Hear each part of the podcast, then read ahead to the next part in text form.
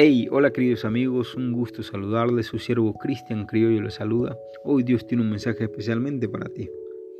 Nadie podrá ser verdaderamente feliz mientras guarde amargura en su corazón.